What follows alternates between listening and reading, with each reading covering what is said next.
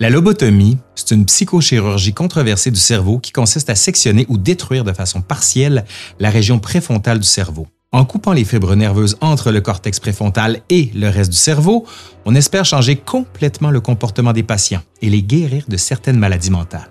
Mais contrairement à ce qu'on peut penser, la lobotomie, c'est pas d'ouvrir la boîte crânienne comme une canne de thon en laissant une belle cicatrice de monstre de style Frankenstein dans le front. Comme toujours, la réalité est bien pire encore. La lobotomie transorbitale est réalisée en insérant la pointe d'un instrument chirurgical sous la paupière.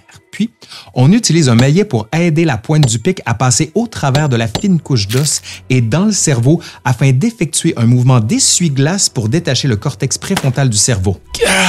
Ah! Pour ceux qui n'ont pas cliqué sur des vidéos de chats pour se changer les idées, ben, on se lance. Avant de lancer la vidéo, un grand merci à François de Grandpré qui a écrit le texte de la présente vidéo.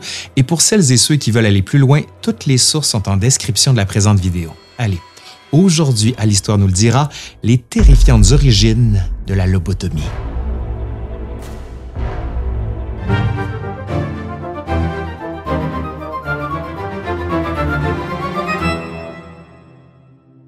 Qui donne encore plus froid dans le dos dans toute cette histoire-là, c'est que la lobotomie, c'est pas une méthode marginale issue d'une époque lointaine. Non, non, non, non, non. Entre 1945 et 1954, on estime qu'il y a eu 100 000 patients lobotomisés dans le monde, dont la moitié aux États-Unis. Au Canada, une des dernières lobotomies a été effectuée en Alberta en 1973.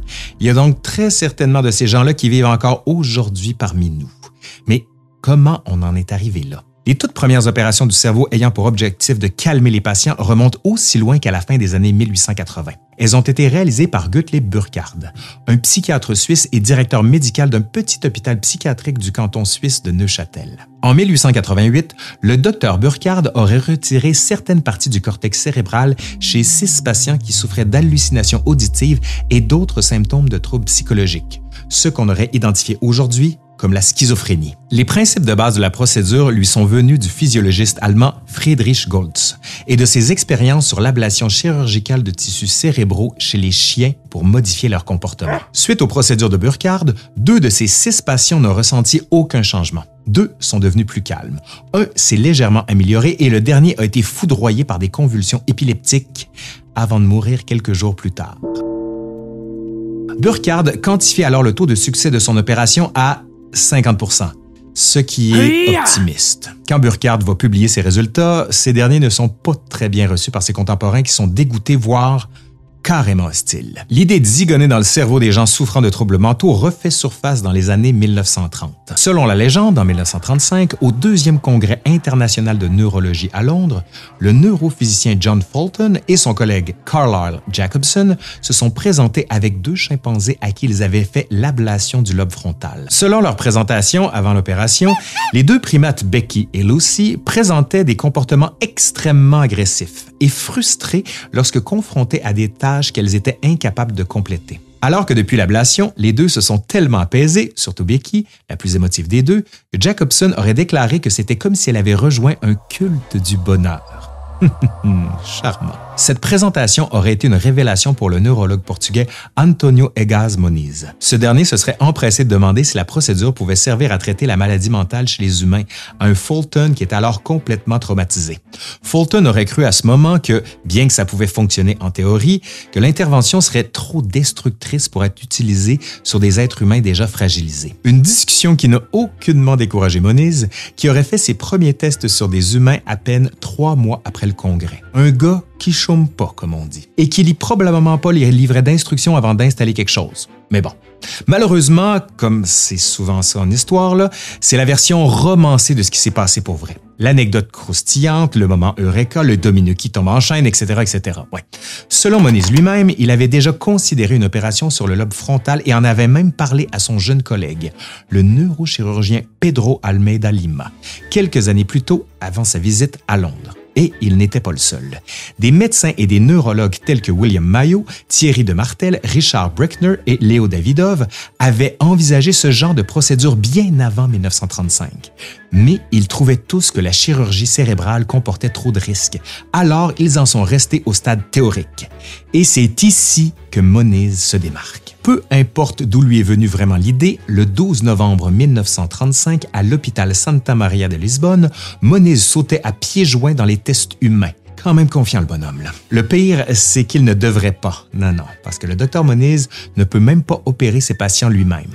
Non seulement il ne possède que très peu de formation comme neurochirurgien, mais en plus, il souffre de gouttes. Qu'est-ce que c'est que la goutte? Ben, c'est une forme d'arthrite causée par l'acide urique dans le sang et qui provoque l'apparition de cristaux sur les articulations. C'est donc son ami et confident, le chirurgien portugais Pedro Almeida Lima, qui doit exécuter les opérations sur un groupe de patients atteints La technique choisie pour effectuer la lobotomie, qu'on appelle à l'époque leucotomie, consiste à percer deux trous dans la tête du patient et de tout bonnement injecter de l'alcool éthylique pur dans le cortex préfrontal et détruire les fibres de connexion ce qui permet de déconnecter le cortex préfrontal sans avoir le détacher physiquement. En trois mois, Moniz et surtout Lima ont opéré pas moins de 20 patients. 12 femmes et 8 hommes âgés de 27 à 62 ans qui étaient affligés de divers troubles mentaux comme la dépression, la schizophrénie ou le trouble panique. En grand innovateur, Moniz et Lima se sont permis de peaufiner l'opération au fur et à mesure des patients.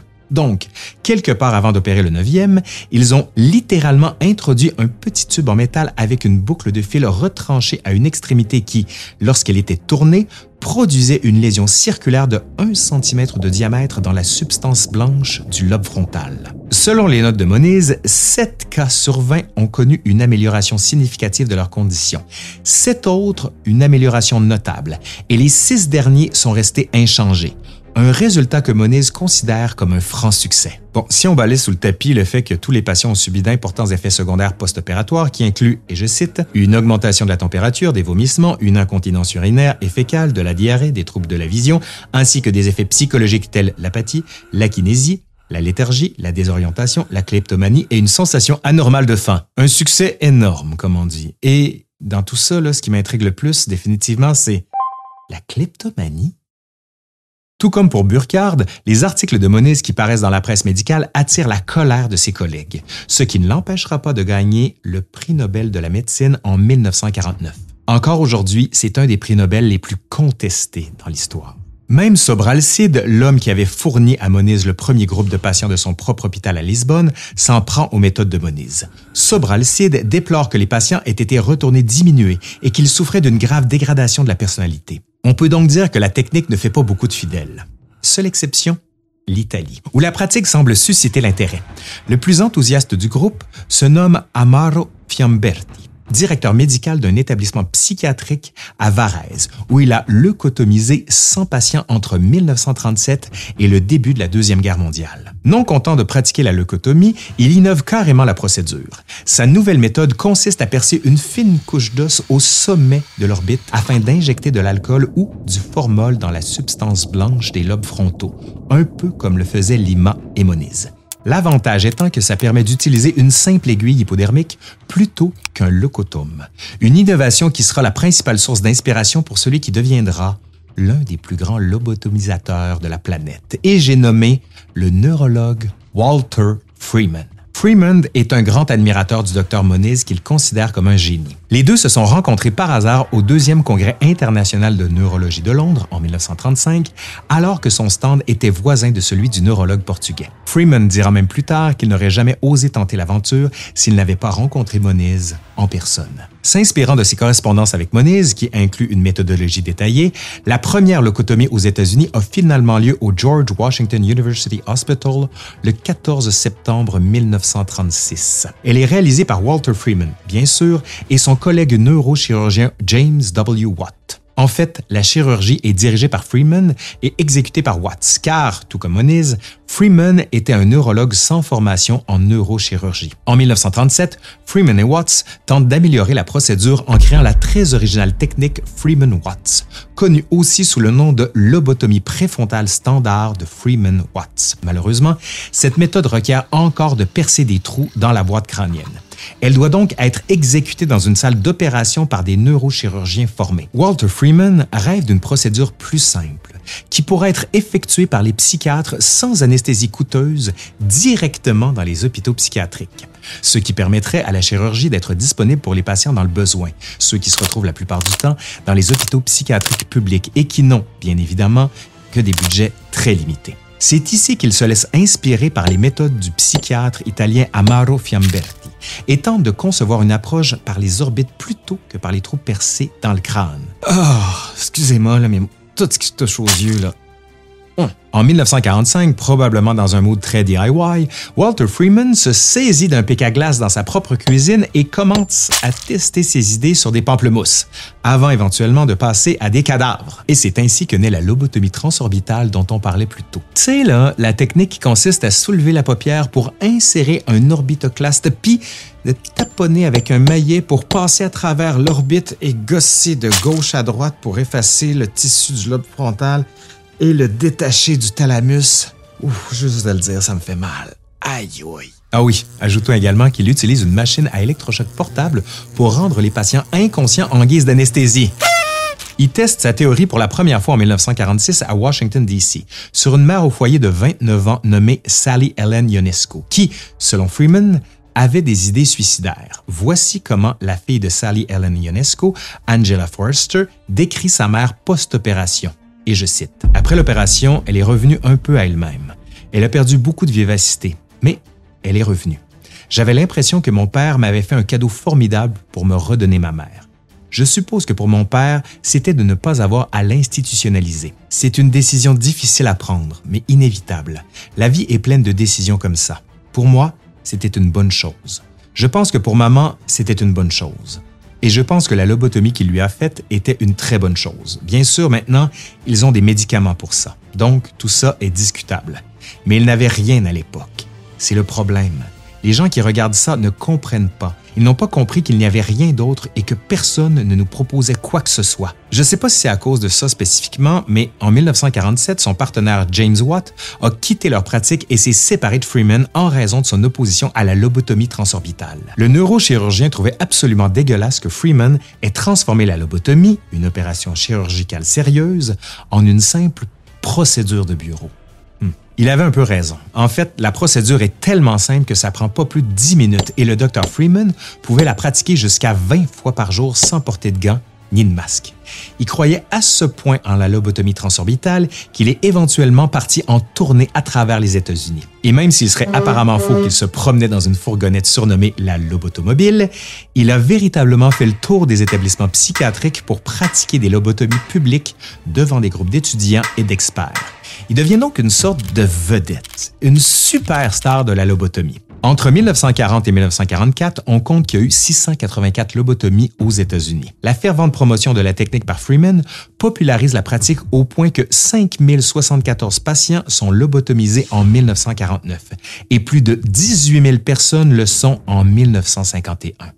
C'est ce qu'on appelle une augmentation phénoménale, ou plutôt dramatique. À lui seul, Freeman a probablement réalisé autour de 4000 lobotomies dans 23 États durant sa carrière, ce qui inclut 19 mineurs dont un enfant de 4 ans, 2500 avec un pic à glace et ce sans aucune formation chirurgicale formelle. Malheureusement, ça va peut-être vous surprendre, mais lobotomiser autant de gens, ça n'a pas que du bon. Non, pas vraiment. Il est important de savoir que le cortex préfrontal est le siège de différentes fonctions cognitives importantes comme le langage, la mémoire de travail, le raisonnement et plus généralement les fonctions exécutives. C'est aussi la région du goût et de l'odorat. C'est sûr que si on commence à jouer avec des lames, des seringues ou des pics à glace dans ce coin-là, ça se peut qu'il y ait des conséquences. Les gens lobotomisés pouvaient souffrir de tout plein d'effets secondaires, comme la stupeur, la confusion et l'incontinence. Mais pire encore, on assistait souvent à une perte de l'intellect du patient, un ralentissement du temps de réaction, une diminution de la conscience du moi.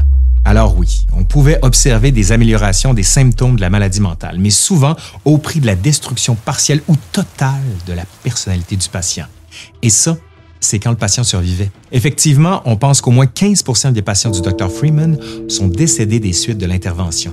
Ça inclut notamment un patient du Cherokee Mental Health Institute de l'Iowa qui est décédé pendant l'une de ces fameuses lobotomies publiques de Freeman. En plein milieu de l'opération, le Dr Freeman s'est arrêté pour une photo et son instrument chirurgical a accidentellement glissé et pénétré trop loin dans le cerveau du patient. Le Dr Freeman avait aussi réalisé en 1941 une lobotomie dévastatrice et controversée sur la sœur du président John F. Kennedy, Rosemary Kennedy, qui n'avait que 23 ans.